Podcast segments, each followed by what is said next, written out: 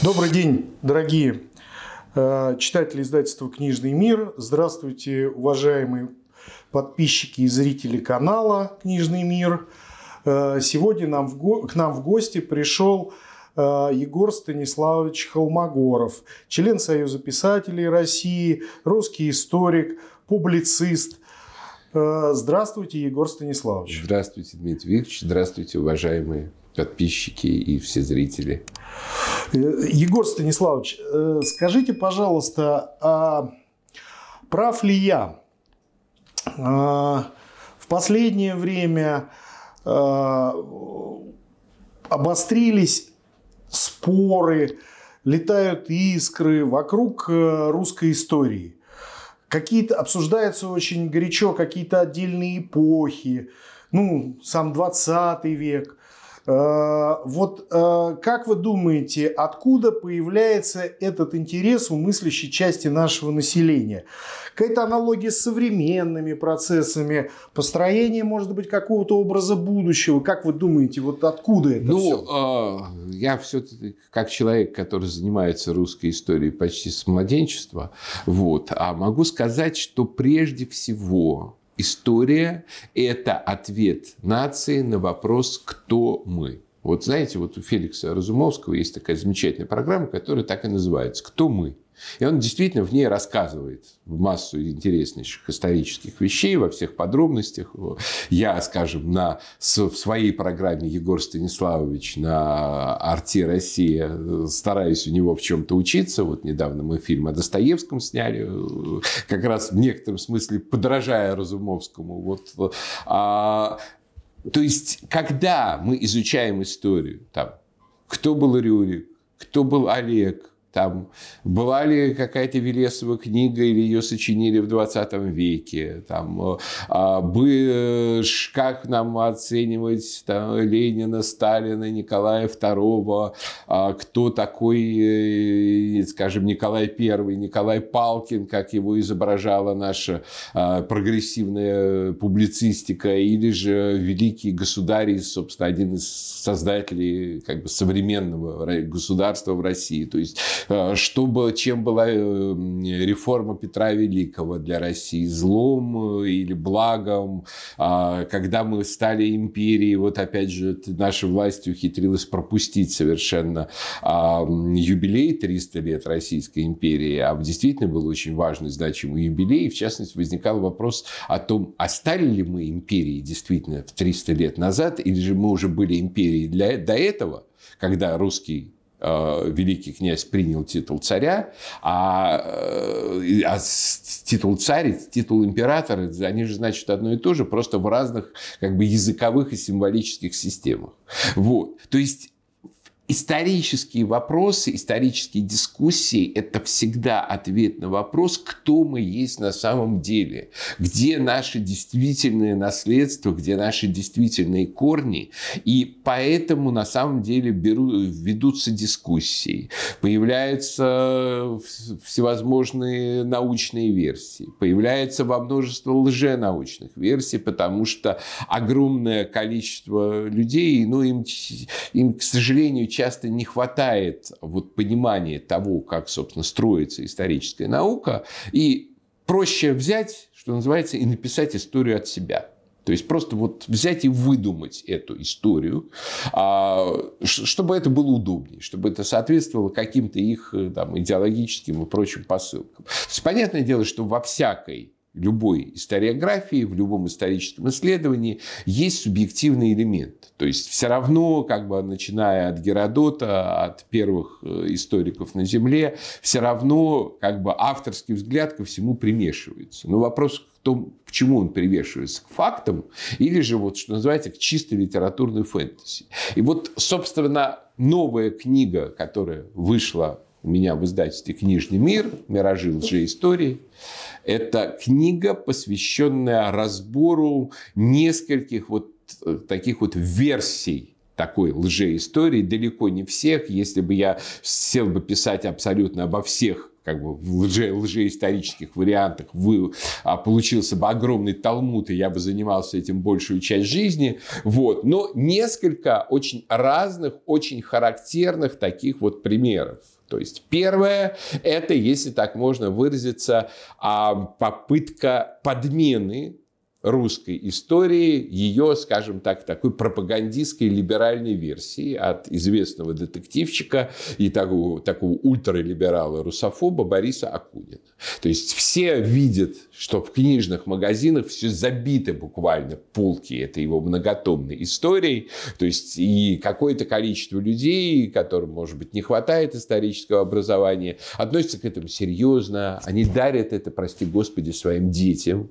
Вот а, это дарит кому, э, друзьям, знакомым и так далее. И это, конечно, катастрофа. Потому что, как увидит читатель моей книги, а, это текст, где просто фактическая ошибка на фактической ошибке. То есть мало того, что Акунин не любит Россию, не любит русскую историю, не любит русских, он еще их не знает, на самом вот буквальном фактическом уровне. Я вот привожу там пример, что в какой-то момент я просто начал играть в игру. Я открывал произвольно страницу первого тома вот этого Акунинского сочинения, и на каждой из этих страниц находил обязательно минимум одну, а чаще всего больше, грубую фактическую ошибку. То есть, понимаете, причем э, мне не приходилось, а, а по большей части никуда специально в справочники лазить, я просто на общем образовании находил эти ошибки. То есть, и когда вот такая степень как бы просто исторической небрежности совмещается с совершенно агрессивной русофобской пропаганде, пропагандой о том, что России, скажем, там, не нужна Малороссия-Украина, что на этой а, Украине якобы издавна жили какие-то украинцы, так, причем там есть смешные, опять же, факты, что он цитирует документ. Говорили на русском языке, в скобочках поправляет Акунин, украинском. Вот, вот до такой степени, что там э, Дмитрий Донской на Куликовом поле был ничтожество и дурак, там и все, вообще все русские князья по большей части ничтожество и дураки. Вот я постарался систематически разобрать первые тома этой истории, которые посвящены до Петровской эпохи. Дальше ничуть не наладилось, но просто уже как бы мне было не так интересно. И показать и рассказать какие-то вещи, которые мне тоже было было интересно в этой связи рассказать, потому что очень часто Акунин является не столько автором ошибки, сколько агрегатором популярных ошибок. Вот. Например, а, вот я приведу такой крохотный пример. Абсолютно практически все авторы, популярные или непопулярные, а, пишут о Дмитрии Донском, что вот он на Куликовом поле взял как бы простой меч воина и пошел, соответственно, сражаться в битву. Он действительно пошел сражаться в битву, но о оружии Дмитрия Донского мы либо не знаем ничего, либо четко оно прописано в э, сказании о Мамаевом побоище, где сказано, что он взял палец. То есть никакого меча у него на протяжении этой битвы в руках не было. Это была палица. И, скорее всего, по моему предположению, это была палица шестоперого начальника, потому что он, конечно, пошел вглубь битвы, но от этого он командовать не перестал. Вот. А либо, ну, действительно, это была такая тяжелая боевая палица, потому что он вообще был сильный, мощный человек, такой вот как бы очень в теле, как бы очень такой могучий, когда его иногда таким худеньким мальчиком рисуют. Это вообще ни с чем не сообразно и он ею сражался. То есть достаточно просто внимательно прочесть наш первоисточник, сказание о Мамаевом побоище. А, да, оно, конечно, позднее, в нем есть, а, может быть, какие-то фольклорные элементы и так далее, но другого-то нету. То есть, что называется, здесь мы хотя бы базируемся на источнике, в противном случае, выдумывая там какие-то мечи, что-то еще и так далее, мы просто фантазируем в чистом виде. И вот это очень важно. Это вот очень важно. И э, то, что все-таки история – это наука, которая базируется на анализе исторических источников. И этому посвящен второй очерк этой книги, посвященный такому, такому давнему, в отличие от Акунинщины, явлению, как Фоменковщина. То есть представление о некой якобы тотальной сфальсифицированности истории, о том, что историки вам врут, а вы как бы сами ничего в этом не понимают, а вот сейчас вот мы математики придем и все поймем, и все вам разъясним и так далее. Вот. И действительно, почему-то вот эта версия истории, она втягивает как бы квази-истории, псевдоистории, там, фантазийные истории. Она втягивает в себя большое количество людей. Собственно, я могу объяснить, почему это происходит. Это происходит потому, что у большого количества людей есть чувство острого недовольства историей России. Недовольство в том смысле, что история России у нас выглядит так, что это какая-то история большой неудачи. Что вот мы там жили тысячелетия, куда-то двигались, и все время нам, у нас все было тяжело, и все время у нас все было плохо, а потом случилась революция, а потом случилась перестройка, развал всего. В общем, и сейчас как-то мы в каком-то непонятном положении, вот еще и пенсионную реформу провели и так далее. И создается впечатление, что вот вся история там, от Рюрика или там э, более древних времен, от древних славян и так далее, и до пенсионной реформы, это история история сплошных страданий, мучений, неудач и так далее. И когда люди усваивают это положение, то очень хочется выдумать себе вот эту параллельную историю, где там, не знаю, Россия, Русь правила половиной мира, там наши казаки-атаманы там э, господствовали где-нибудь под египетскими пирамидами, и все в том же духе. Как там эти могилы э, египетских фараонов, это могилы этих русских царей, и все в том же духе. Все в том же духе. То есть очень хочется выдумать себе вот этот параллельный мир и жить в нем. А вот эту вот историю, которая представлена как неудачная, ее просто-напросто отбросить как небывшую, как там сейчас любят это самое э, романовские историографии и все в том же духе вот придумывать. То есть, ну, во-первых, а этот взгляд, он основан прежде всего на незнании той самой русской истории, которая на самом деле, если смотреть на нее трезвыми глазами, история редкой исторической удачи.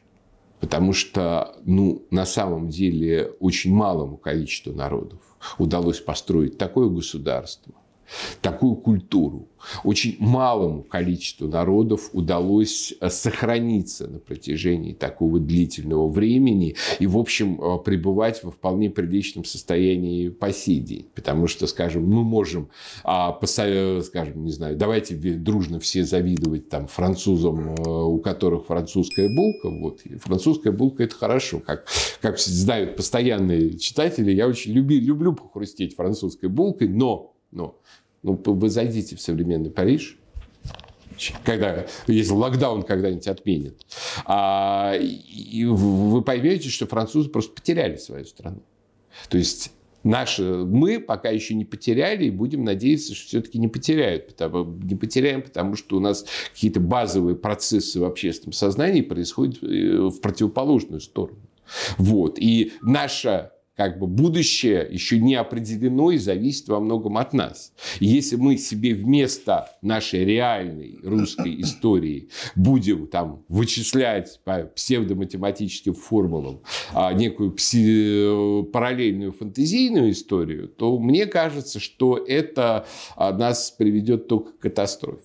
В этой книге я попытался рассказать о том, как устроена фоменковская квазиистория, каким образом вот просто конструируется соответствующий вот как бы мир, соответствующие умственные установки у людей. А методы эти самые разные. От довольно примитивных, просто что называется, взять криком там, э, или э, вообще иногда прямо буквально пририсовать какие-то личные, лишние черточки на каком-то э, историческом документе, там, на берестяной грамоте или где-то еще, до каких-то очень сложных манипуляций из серии э, вот мы математически строго показали, э, что э,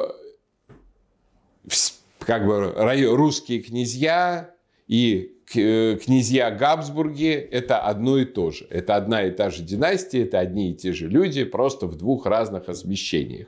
Вот, а они утверждают, что это сделано математически строго. Я просто не поленился в отличие от как бы, большинства историков, которые с ними полемизировали, я просто взял и разобрал постранично, поединично их аргументацию. Вот. И было абсолютно точно показано, что никаких математических совпадений там нет. Что все это основано на мелких передергиваниях. Иногда это основано прямо на математических ошибках. Что, скажем, для того, чтобы а, сопоставить э, э, э, Ивана Третьего с правителем, правившим 53 года, правившему 43 года Ивану Третьему просто-напросто приписали 10 лет. Вот. Не, не, как бы, не комплексуя. Вот. И вот мне удалось, мне кажется, вот именно взяв базовые какие-то вот такие вот фоменковские системы аргументов, а показать их именно внутреннюю противоречивость. Что хорошо, давайте допустим, что действительно вот эти а, две династии э, могут быть одним и тем же. Ну давайте, а теперь давайте посмотрим на цифры, а у вас не получается. Или давайте допустим, что вот это как бы хронология затмений э, в древней истории действительно может быть основанием для того, чтобы пересмотреть хронологию.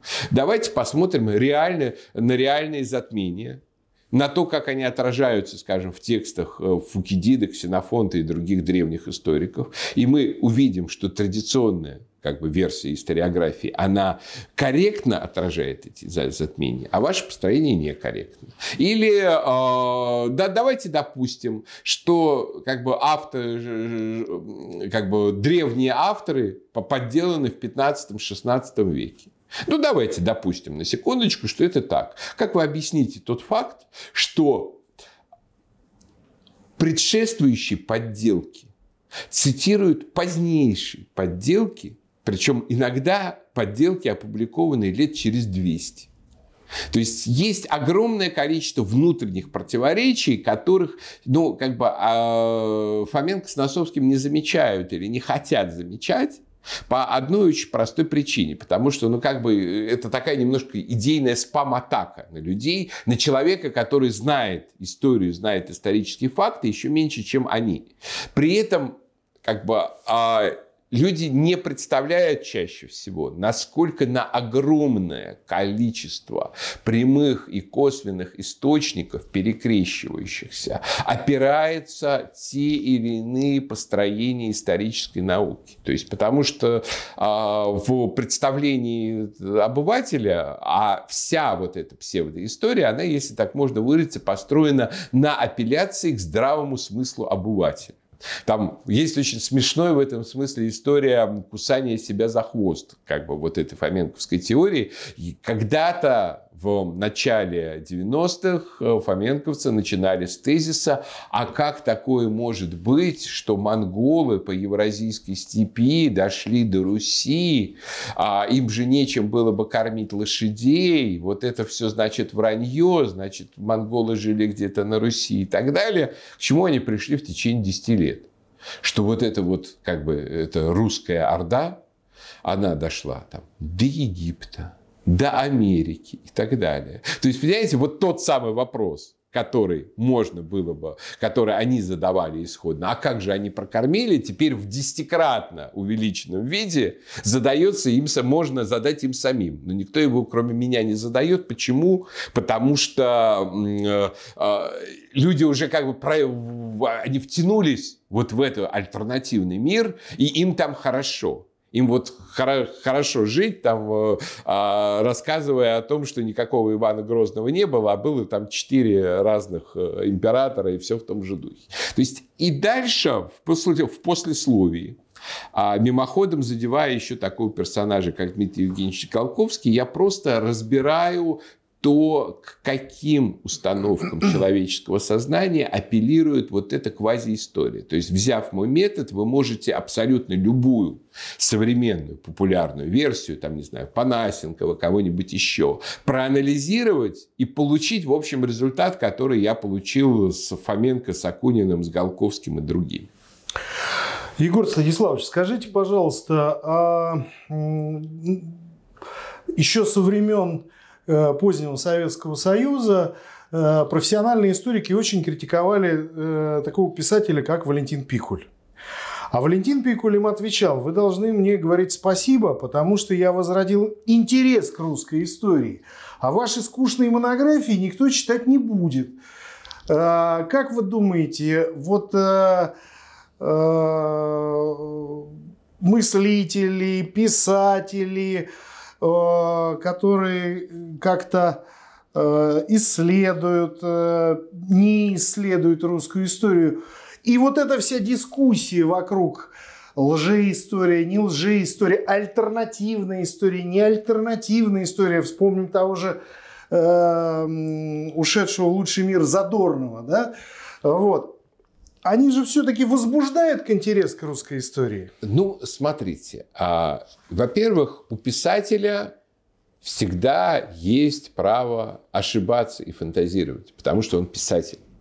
Вот. А у историка есть право критиковать писателей, иногда тоже жестко критиковать, но у писателей есть право. Просто важно не путать одно и другое. Вот, скажем, есть классический пример того, как мы просто перепутали литературное изобретение и э, исторические факты. Был такой замечательный э, русский советский романист Алексей Югов, который написал э, роман э, «Ротоборцы» о Данииле Галицком и Александре Невском. И в нем он сочинил как бы историю, что Александр Невский побратался с сыном Батыя, с Артаком.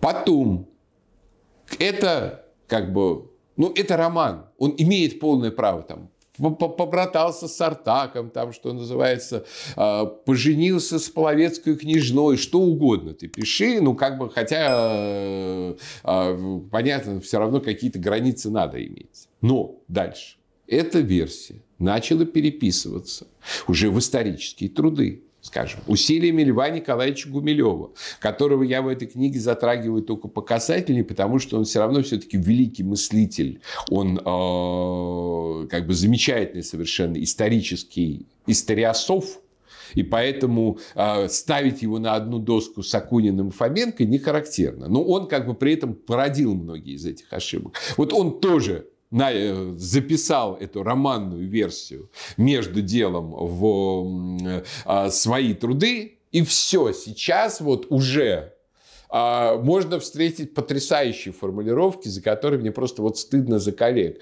что э, да, никаких исторических показателей, доказательств нет. Но это же могло быть. А давайте, значит, считать, что так, потому что вот это было у Гумилева. Ну, это несерьезный подход. То есть любой исторический факт, он имеет как бы место только тогда, когда, когда у нас есть объективные как бы, в источниках основания для э, суждения об этом историческом факте. При этом романист имеет право действительно создавать некий свой параллельный исторический мир. Скажем, я большой ценитель и большой поклонник творчества такого замечательного русского писателя, как Дмитрий Балашов. Я считаю, что Балашова должен просто прочесть каждый человек, считающий себя русским. Есть у него ошибки фактически. Есть полно. Есть додумки. Не со всеми версиями его я согласен.